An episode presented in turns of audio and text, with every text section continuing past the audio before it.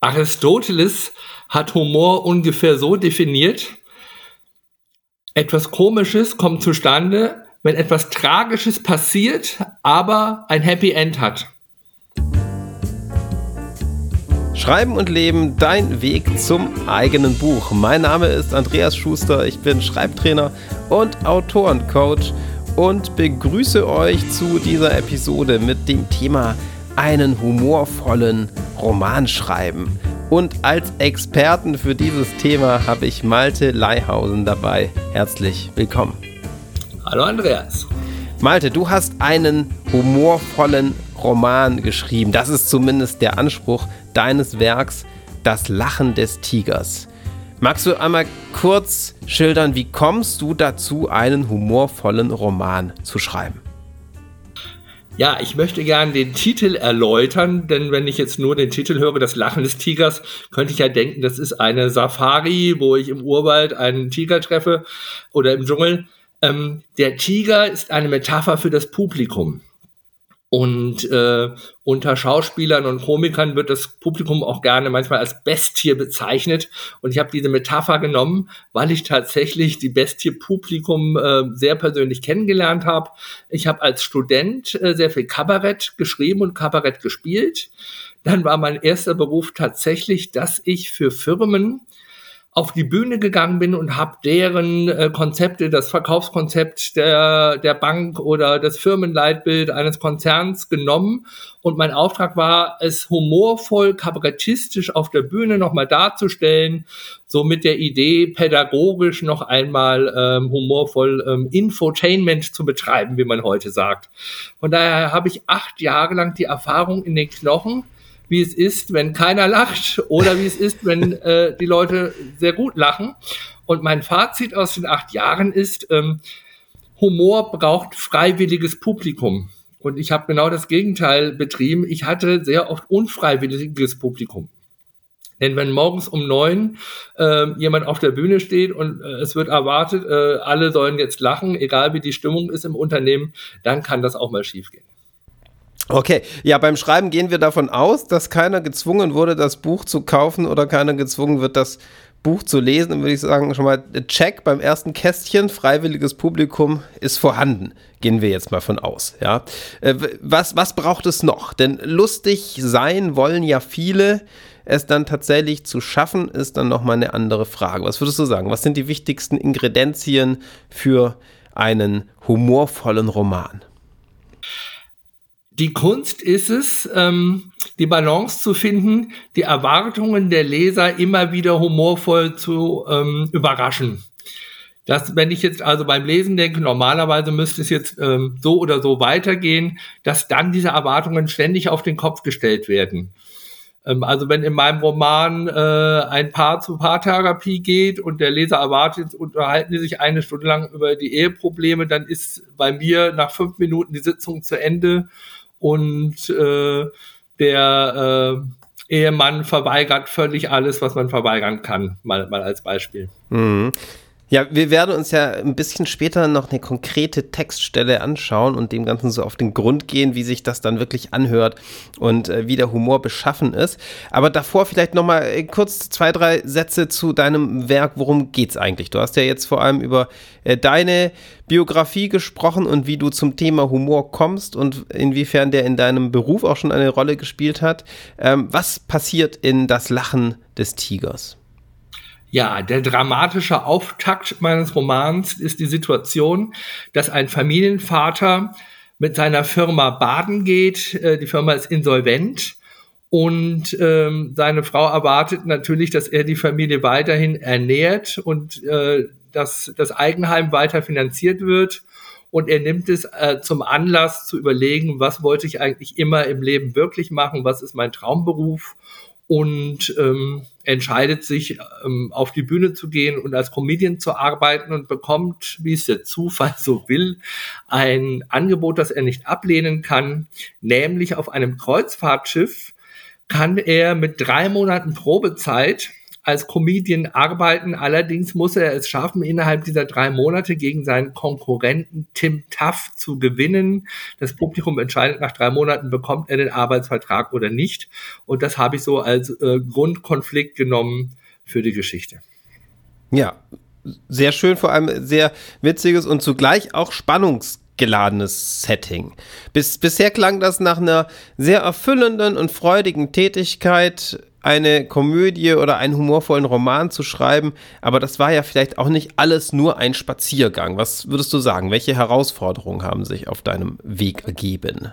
Ja, ich habe natürlich auch Ansprüche an mich selbst und die Gattung Komödie, humorvoller Roman bringt es mit sich, dass einerseits eine starke Typisierung sehr brauchbar ist. Ne? Also wir denken mal so ans Volkstheater. Ne?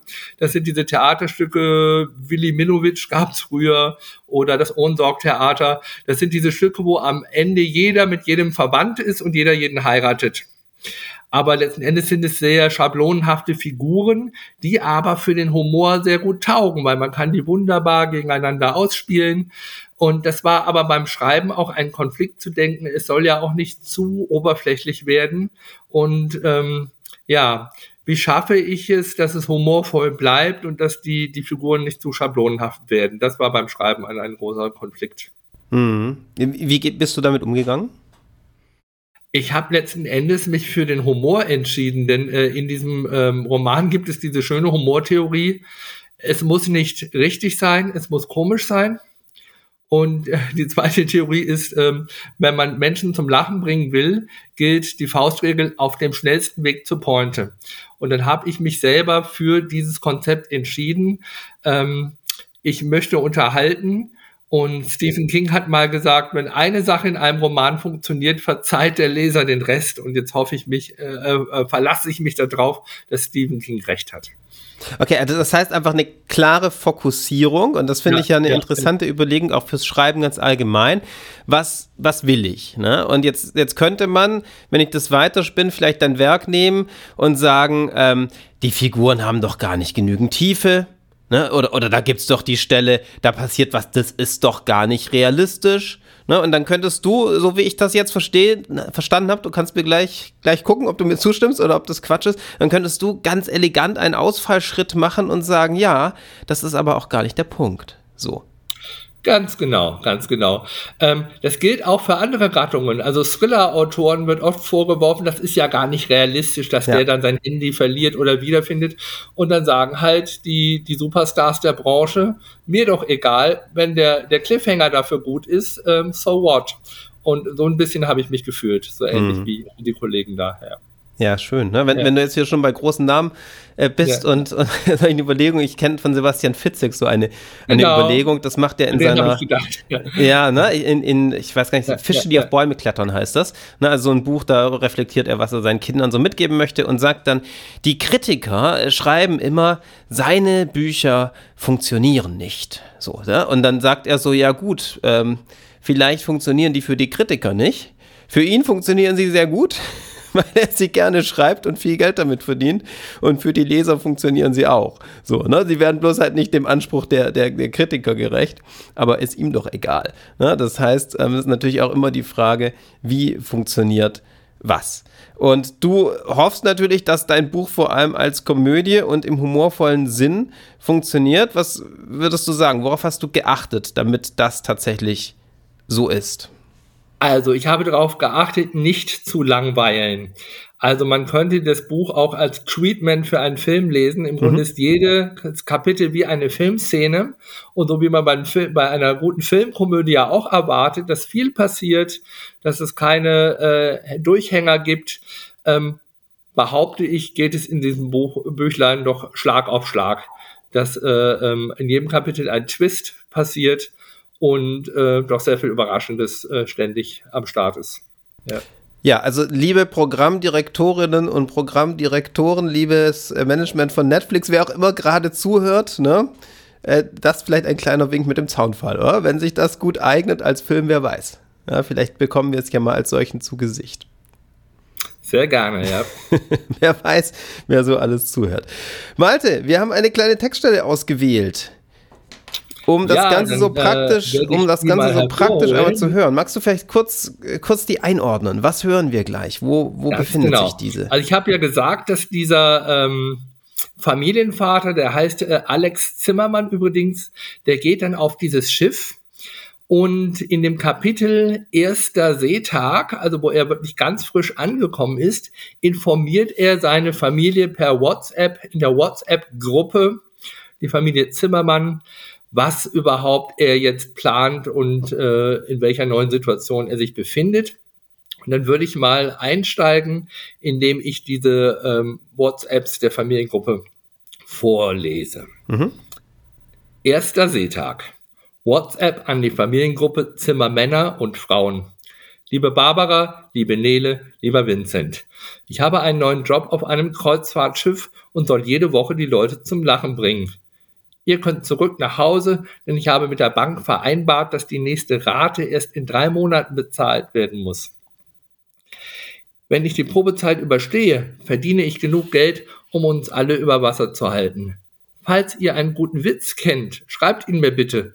Ich brauche jetzt viel Material. Es ist nicht komisch, komisch zu sein. Euer Papa, Alex. WhatsApp von Nele.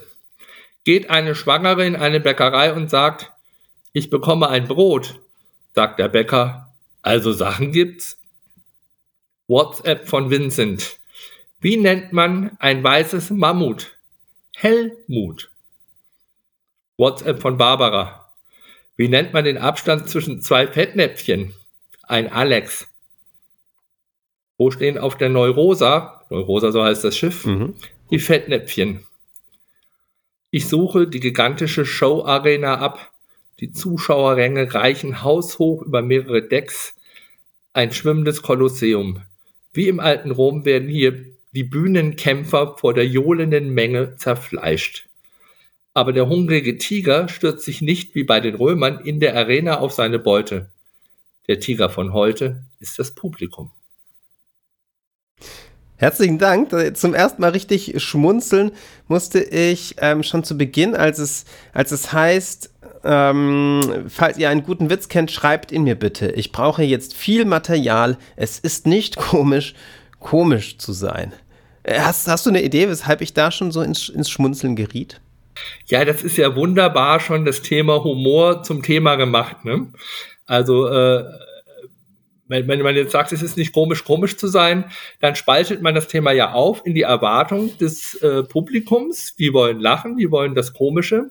Aber derjenige, der es produziert, äh, für den ist das gar nicht lustig.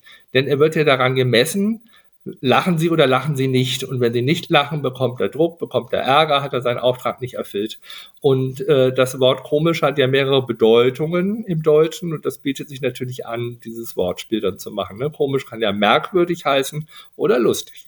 Ja, und zudem kommt, dass Alex ja dann der Experte auf der Neurosa ist, für den Humor zuständig und ja, ja. eigentlich dann entsprechend der, der gefragt werden müsste, was witzig ist und ähm, wie peinlich er muss nach den Witzen bei seiner Familie fragen per WhatsApp-Nachricht. Genau. Ja. Das ist äh, diese Erwartung, die gebrochen wird. Der Experte hat eigentlich ja. keine Ahnung ne? und so funktioniert Humor. Ja. Genau. Magst du vielleicht ganz kurz, damit wir ihn nicht vergessen, Aristoteles, ich habe gar nicht nachgefragt. Du hast ihn so als Zitat zu Beginn gebracht. Ich finde, der ja. passt, hier, passt hier wunderbar. Magst du den noch mal ganz kurz erwähnen, damit der nicht so auf der Strecke ja, bleibt? Ja, genau, genau. also äh, der Hintergrund bei Aristoteles ist, er hat äh, definieren wollen, was unterscheidet denn eigentlich eine Tragödie von einer Komödie. Und äh, er sagt, Komödien sind Tragödien mit Happy End. Mhm. Und das kann man auch auf Situationen beziehen.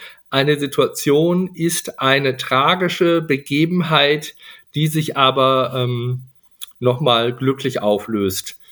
Also wer an Charlie Chaplin-Filme denkt, der, der fällt die Treppe runter, was eigentlich sehr tragisch ist, aber er steht danach auf, als wäre ihm nichts passiert äh, und dann löst sich das wieder ins Komische auf. Ja, und, und diese Auflösung, ja, also es ist einerseits der Bruch mit Erwartungen, wie du es gerade beschrieben hast. Ich erlebe das Lachen aber auch wirklich als, als, als Lösen von diesem, oh Mann, jetzt passiert was ganz Schlimmes, ne? oder auch als Angst, jetzt, oh je, jetzt wird's ganz tiefgängig und schwer und dann, und dann kommt die Wendung. Ne? Und das ist natürlich auch eine wirkliche Lösung dieser Anspannung ne? beim Zuschauen oder beim, beim Lesen.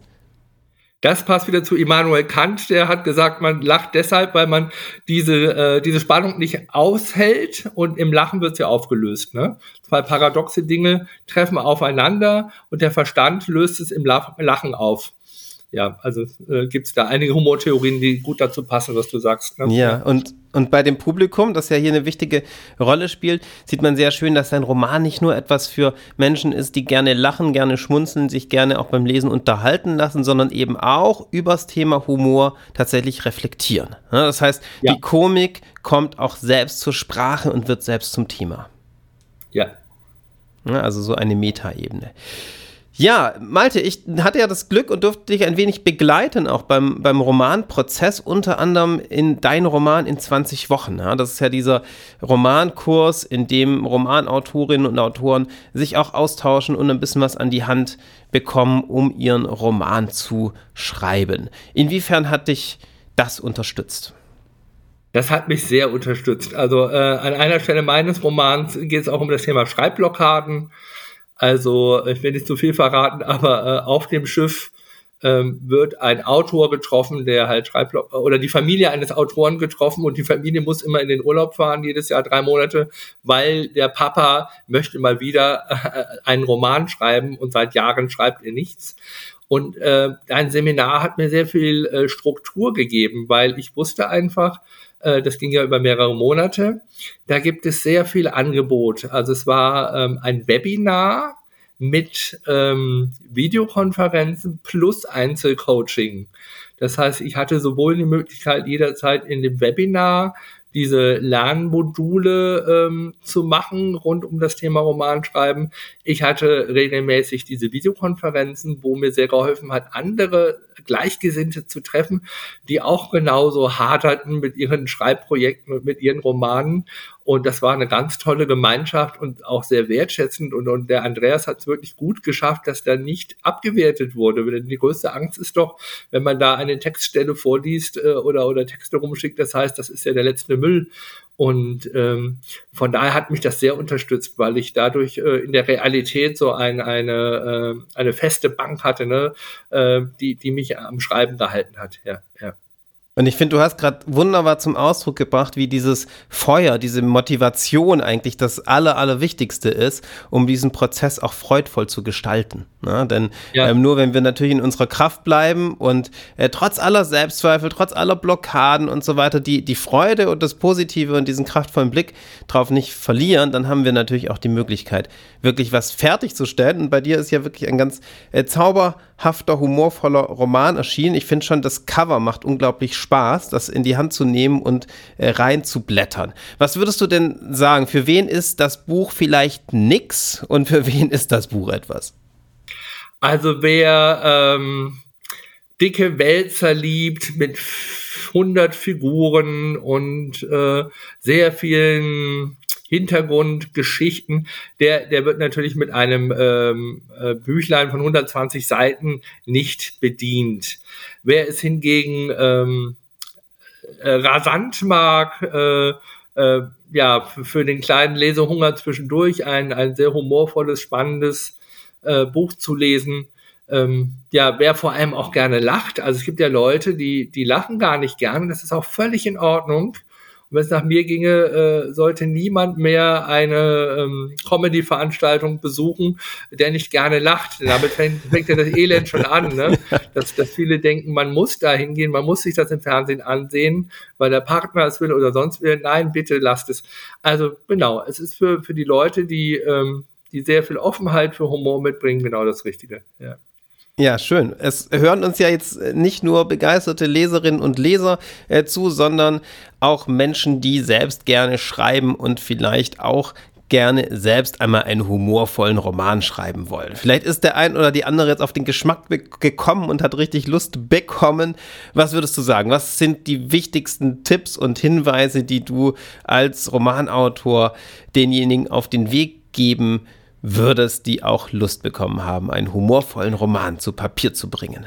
Ja, also es lohnt sich beim Plot einen guten Grundkonflikt zu haben. Und es hat mir sehr geholfen, dass einfach diese Ausgangssituation äh, Mann ist in Not, macht einen Beruf, den er eigentlich gar nicht kann, und dann hat er noch einen bitterbösen Konkurrenten, einen Widersacher, äh, der ihm das Leben schwer macht. Und das noch in aller Öffentlichkeit. Ja. Also das hat mir unglaublich geholfen, weil es natürlich die Geschichte vorantreibt und auch den Leser äh, bei der Stange hält, weil der Leser will natürlich wissen, wie geht denn das weiter und wer gewinnt den Kampf und, und, und. Ne? Also das kann ich äh, sehr empfehlen, weil ähm, bei Humor äh, ist der Leser auch ungeduldig. Hm.